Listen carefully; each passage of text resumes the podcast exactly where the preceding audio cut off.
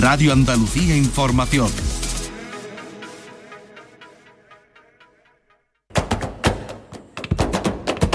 Portal Flamenco con Manuel Curao.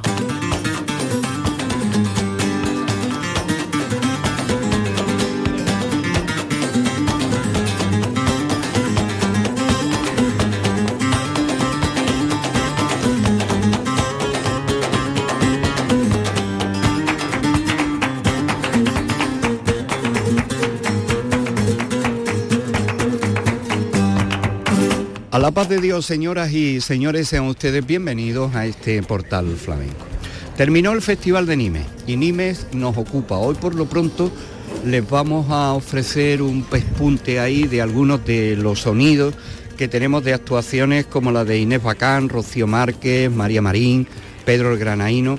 Y vamos a arrancar con Dani de Morón, que fue el encargado de cerrar esta edición con vuelta a la normalidad en Nimes, un festival que arrancó el día 13 con Rocío Molina y que ha ofrecido no solamente una serie de actuaciones eh, en los distintos escenarios, sino también alguna performance, encuentros, exposiciones y un marcado tinte femenino, con una presencia desde el Ballet Flamenco de Andalucía, con eh, Chloe Blulé, Florencia Oz, Inés Bacán, eh, Leonor Leal, Rocío Márquez y Ana Morales. Debemos de dar este repaso aquí de alcance porque preparamos a partir de hoy los programas especiales para ofrecerles el máximo de sonidos disponibles.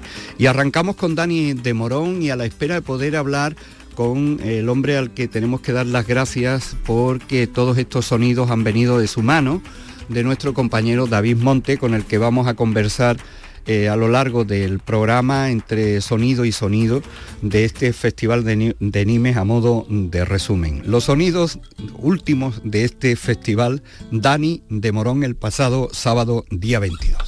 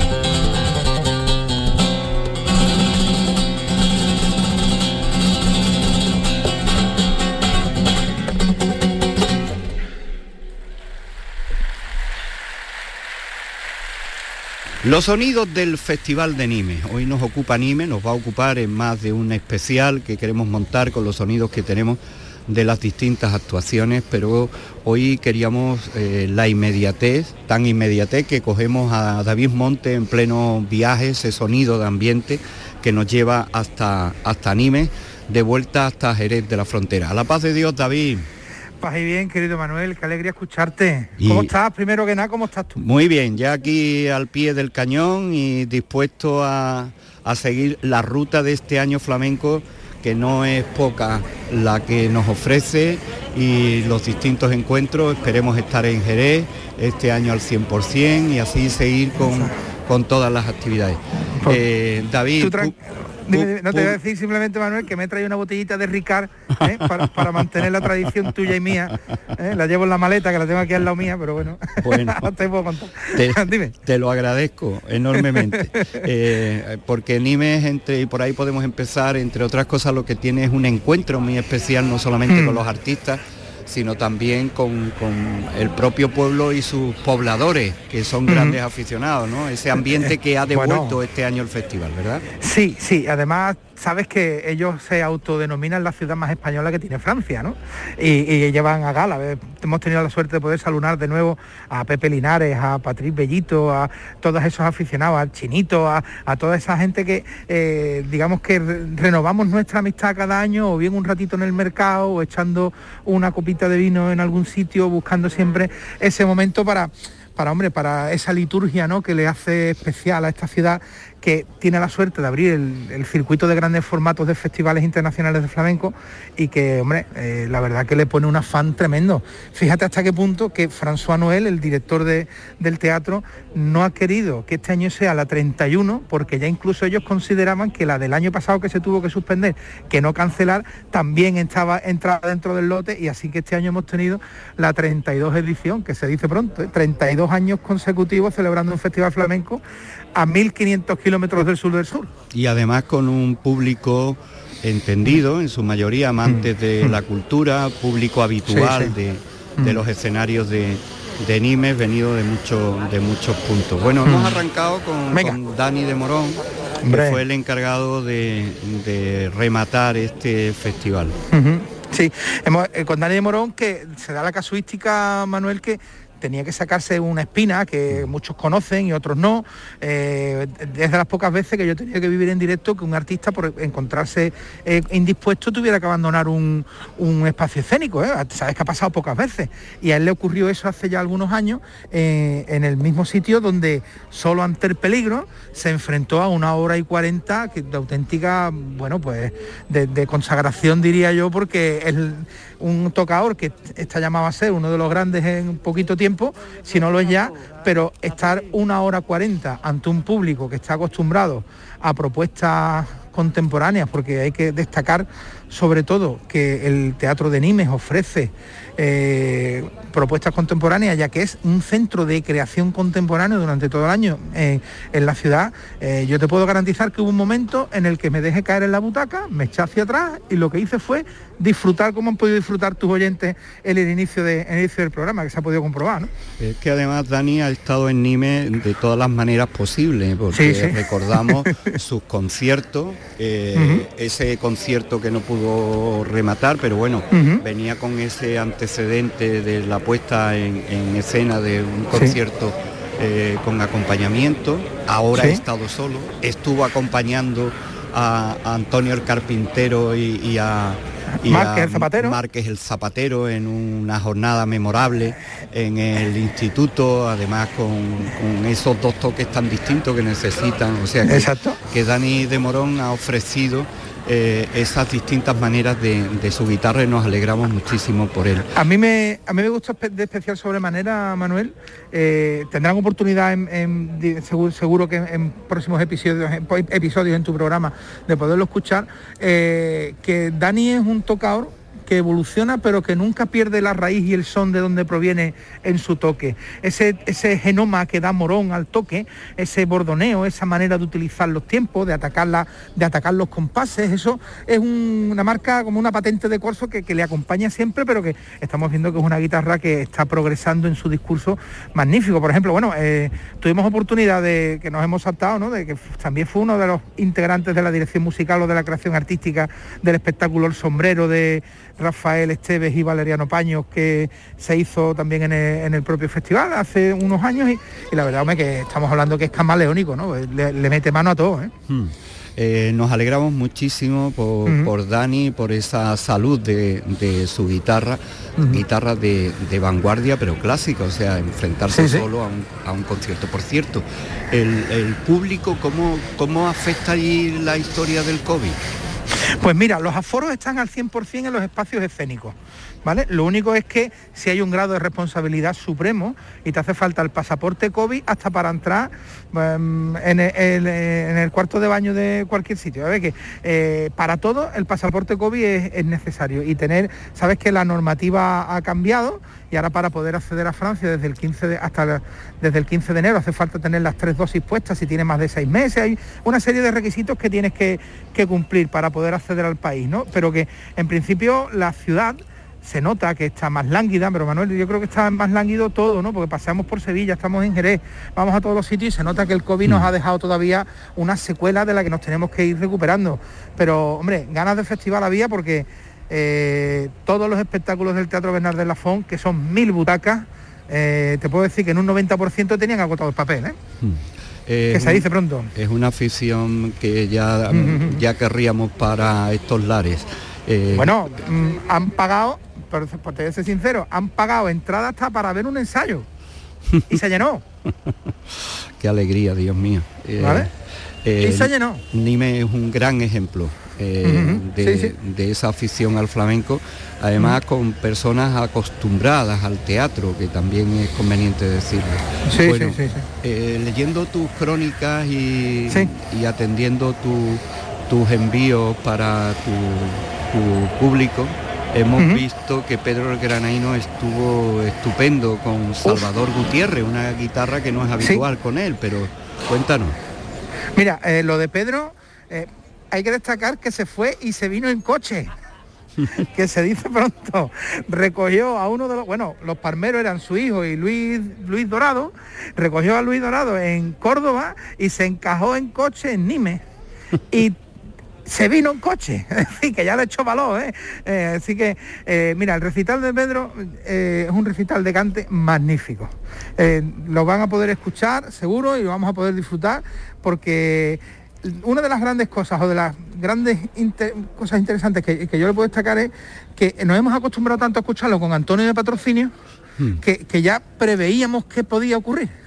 Y claro, esa otra guitarra que le ofrece Salvi, que estuvo magnífico también, pues nos dio, nos dio una visión de un cantador que eh, va siendo hora de que se ponga ya a grabar un disco, que tú sabes que es lo que tiene pendiente, que, busque ya la escenografía de una forma completa y total. Eh, ese saltito que hace falta para, eh, como se suele decir, para estar en teatro en la temporada de invierno uno detrás de otro y que no le falte el trabajo. Pues vamos a escuchar un un fragmento de su recital que nos enviaste, Pedro el Granaíno con Salvador Gutiérrez en Nimes. Si yo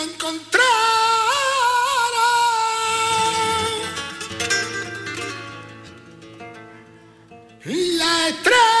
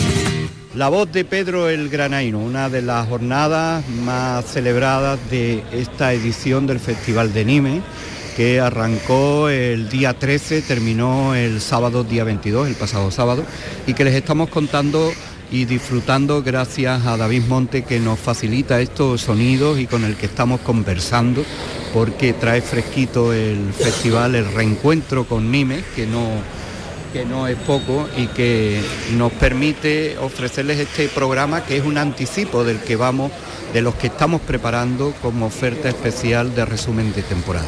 Y ahora nos encontramos con una mujer que ha podido sorprender a propios y a extraños. Ella es de Utrera, anda camino entre Utrera y Holanda. Eh, ella es una cantaora eh, que no solamente tiene el cante en la cabeza, sino que también lo deja caer, pero sobre todo con una guitarra que es lo que le da el plus de valor a María Marín eh, ¿Qué pasó con María Marín? ¿Cómo fue pues, este eh, encuentro? Manuel, te voy a ser sincero, una de las grandes sorpresas que yo me he llevado en el festival ha sido María Marín porque eh, nos llevó con su recital, bueno, hizo la presentación en, formato low cost, porque claro, estaba ella sola de su disco, de su disco junio, sola con su guitarra, con la acogida, con la postura, con la técnica de guitarra clásica, ¿vale? Que no es exactamente la misma que la, que la de guitarra flamenca. Y claro, nos ofreció un concierto donde a muchos de nosotros, a mí personalmente, nos llevó a ese punto de inicio de desconexión del flamenco como disciplina propia.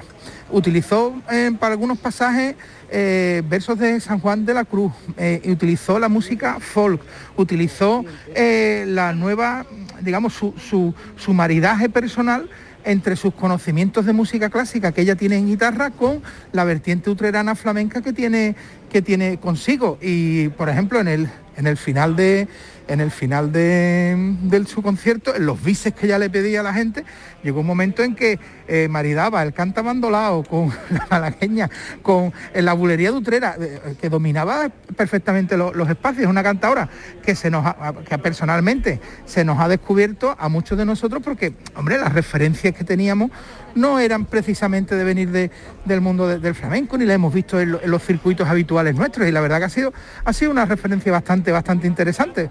Eh, teníamos que tener algún tipo de hito porque había muchas propuestas eh, de experimentación, porque por ejemplo lo de Isa, Jinka Easy Grace con eh, una puesta en escena donde se ponía en valor las necesidades de las mujeres en la diáspora, las mujeres negras en la diáspora, junto con las vicisitudes que ha pasado el flamenco, eh, Marcos Vargas y Cruel Brulé con los cuerpos celestes, y, había una serie de espectáculos que, se daban, que daban mucho pie a, a esos nuevos mundos, ¿no? Pero claro, que nos venga como una propuesta innovadora, algo que se ha ido a la raíz de lo más clásico, de lo clásico, juntando los inicios del flamenco con la música, con la guitarra clásica española, pues nos resultó, a mí por lo menos particularmente me resultó bastante interesante lo de María Marín. Pues vamos a escucharla y ahora después hablaremos de ese nuevo espacio escénico que es el Museo Romano de, de Nimes. María Marín en el Festival Flamenco de Nimes. Y en Rosa tengo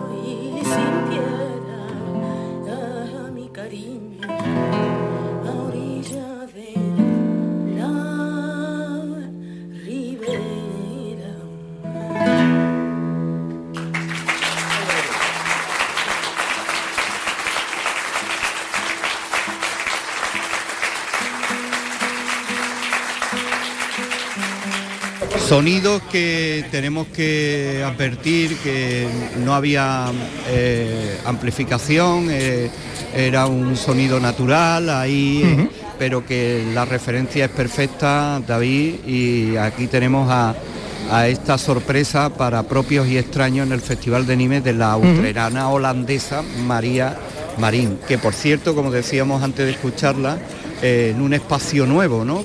Cuéntanos es- ese espacio y, y otros que ya no están, ¿no? Y que el festival ha ido cambiando, pero nos interesa muchísimo la incorporación de este Museo de la Romanité. Exacto, porque mira, eh, tú sabes que Patrick Bellito en su día quedó prendado de lo que se hacía en el Festival de Jerez en los conciertos de Palacio. Esos maravillosos conciertos de Palacio que tú sabes que el sonido Canal Sur ha sido incluso hasta el causante de que se hagan algunos discos, ¿no? Y se me vienen a la mente pues, yo, eh, un tocayo mío, ¿no? David Carpio y demás. Eh, esos conciertos sin conservantes ni colorantes, como lo llamamos nosotros, sin microfonía amplificada, inicialmente ellos lo hacían en el Instituto de Manuel Dalzón.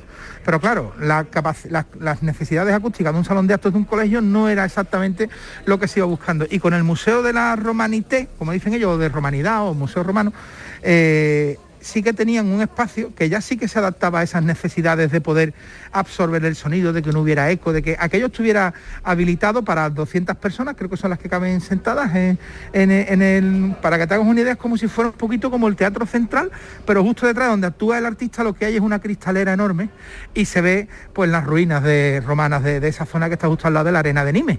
Y se ha quedado como un edificio vanguardista bastante bonito y la verdad que un enclave bastante interesante, ¿eh? bastante interesante para poder disfrutar del flamenco.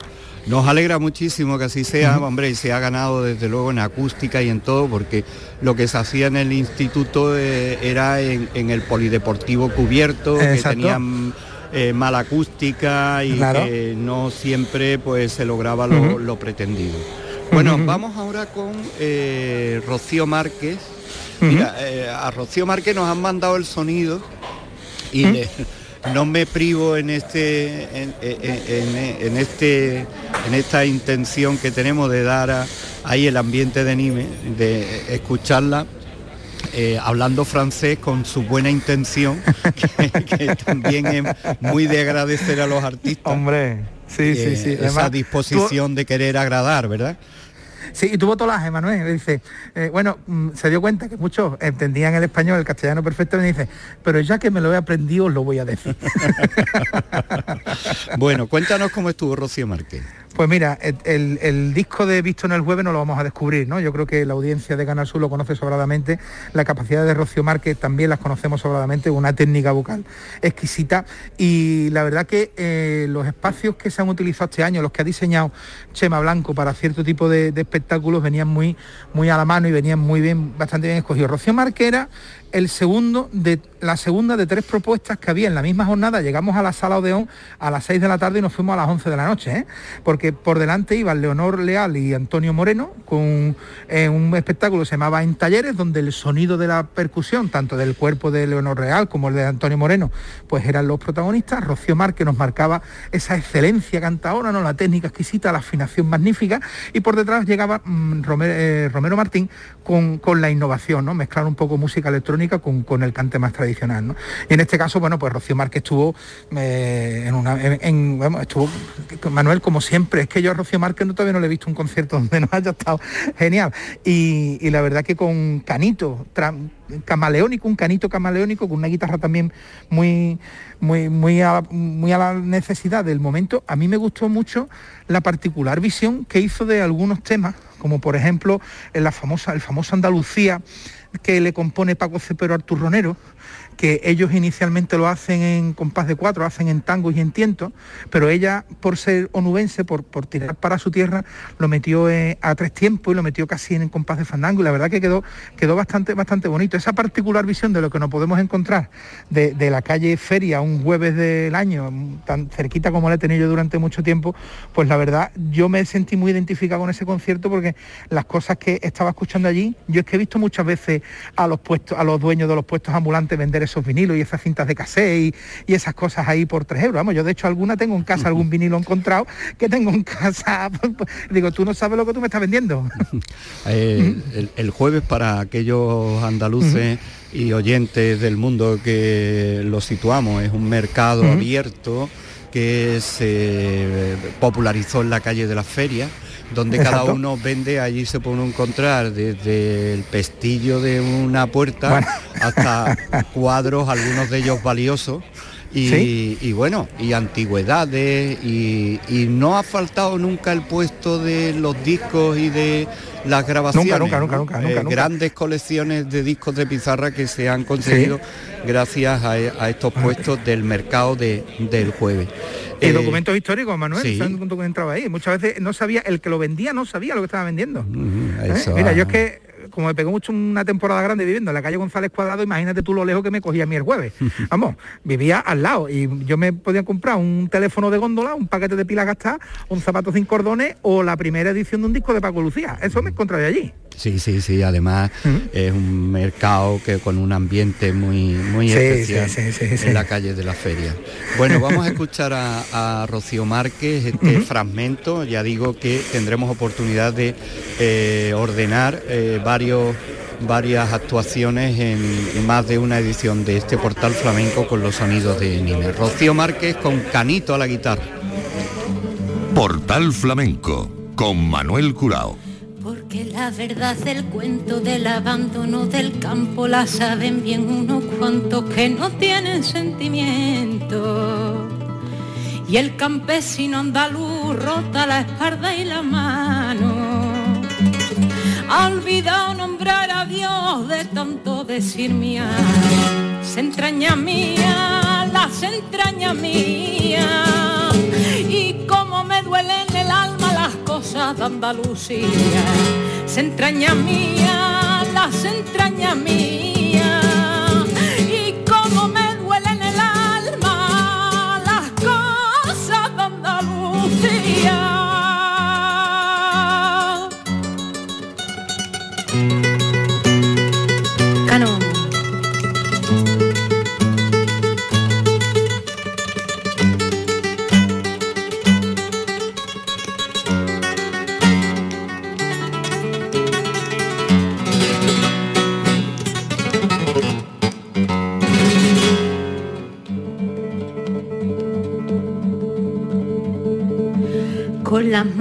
Girones campesinos te has quedado y han empapado los terrones, la sangre que has derramado.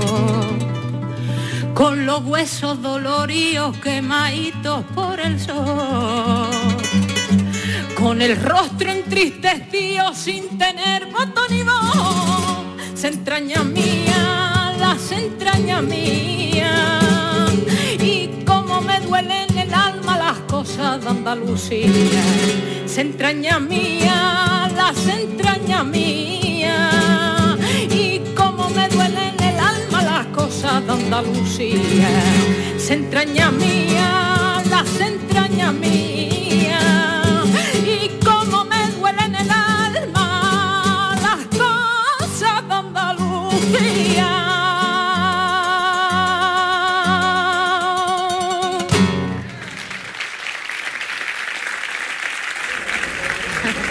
Rocío Márquez, Juan Antonio Suárez Canito a la guitarra en Nimes en una jornada de tarde madrugada, se puede decir, contando los horarios de, de Nimes. Bueno, hablábamos antes de que el festival se abrió con Rocío Molina, una presencia especial de mujeres, Leonor Leal, Rocío Márquez a la que acabamos de escuchar, María Marín, María Moreno, Ana Morales, eh, Florencia Oz, eh, en fin, una, una presencia eh, bastante acentuada de mujeres.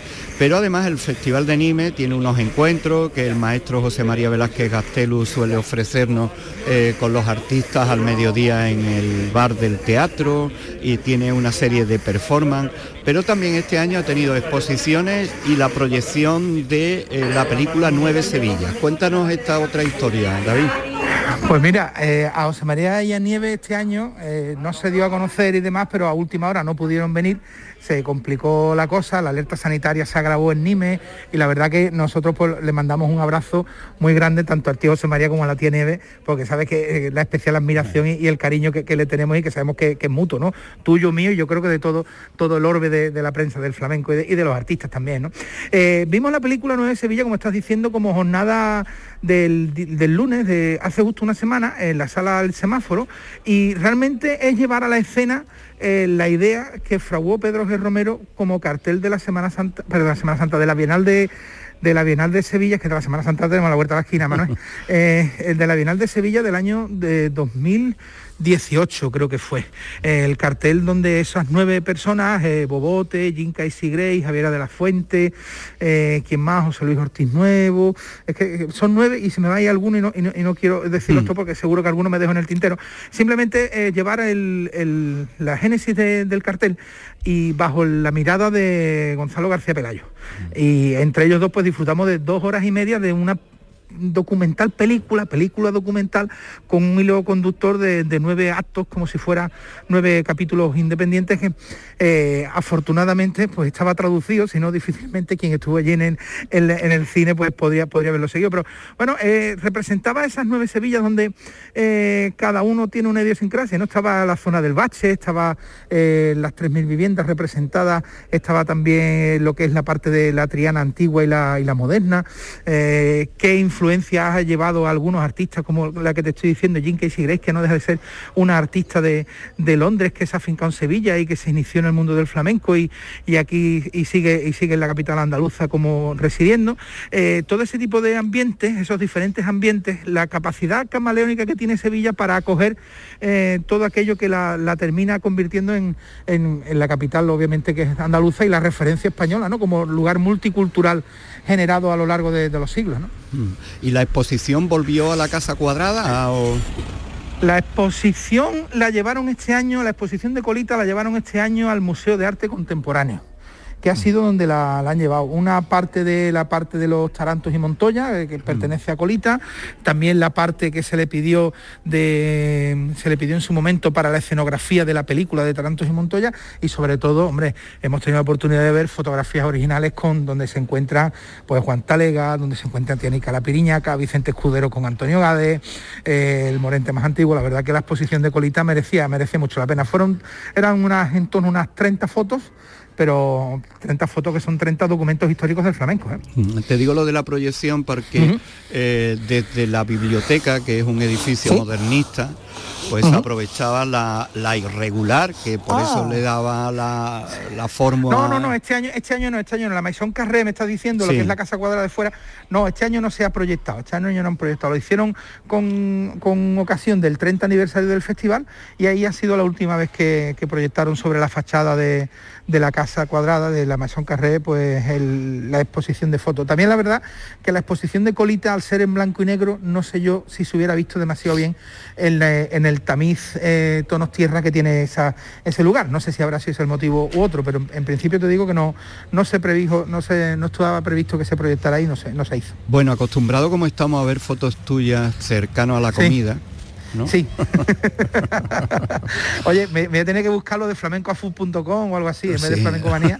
Bueno, pero bueno. Eh, la comida bien, ¿no? Como siempre, ¿no? Sí, como siempre, Manuel, como siempre. El mercado, el mercado tú sabes que es un bastión inexpugnable donde allí las ostras de vellón y los corazones de pato y las asaduras de pato, Oh. y sé que te estoy metiendo un poquito el dedito Sí, en la llaga. sí. ¿eh? Eh, en honor tuyo, pues uno de los días Isabel Bohomo, Patri Bellito y yo pues brindamos por ti. Y me dijimos, si estuviera aquí Manuel, ¿cómo estaría disfrutando?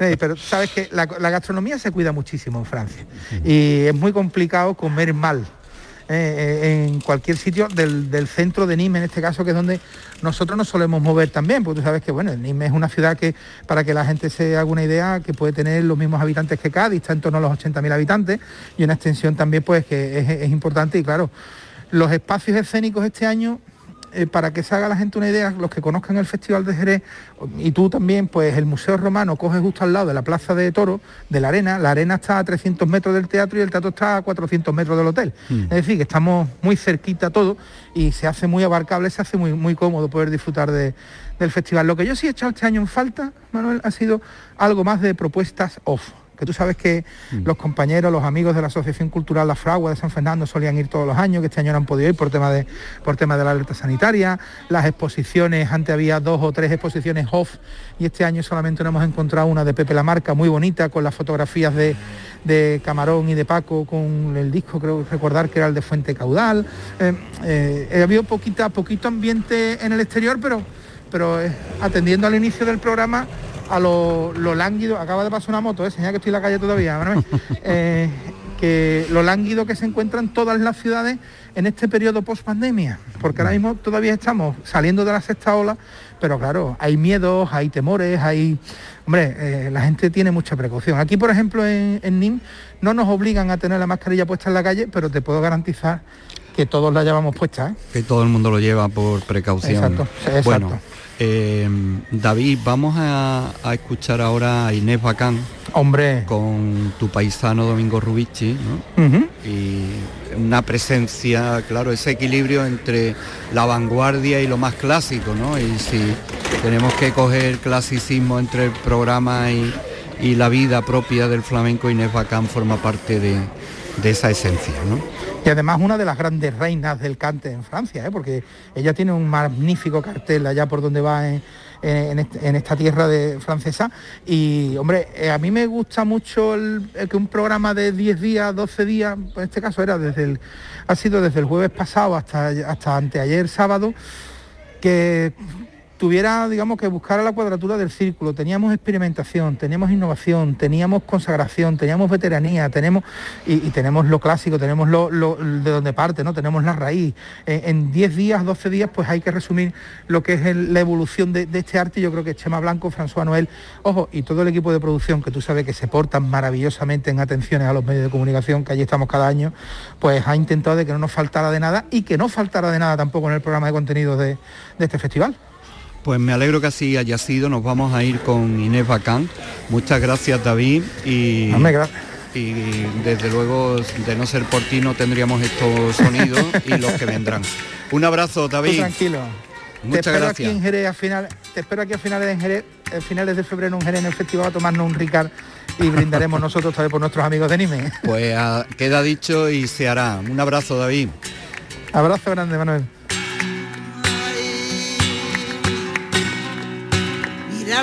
Lo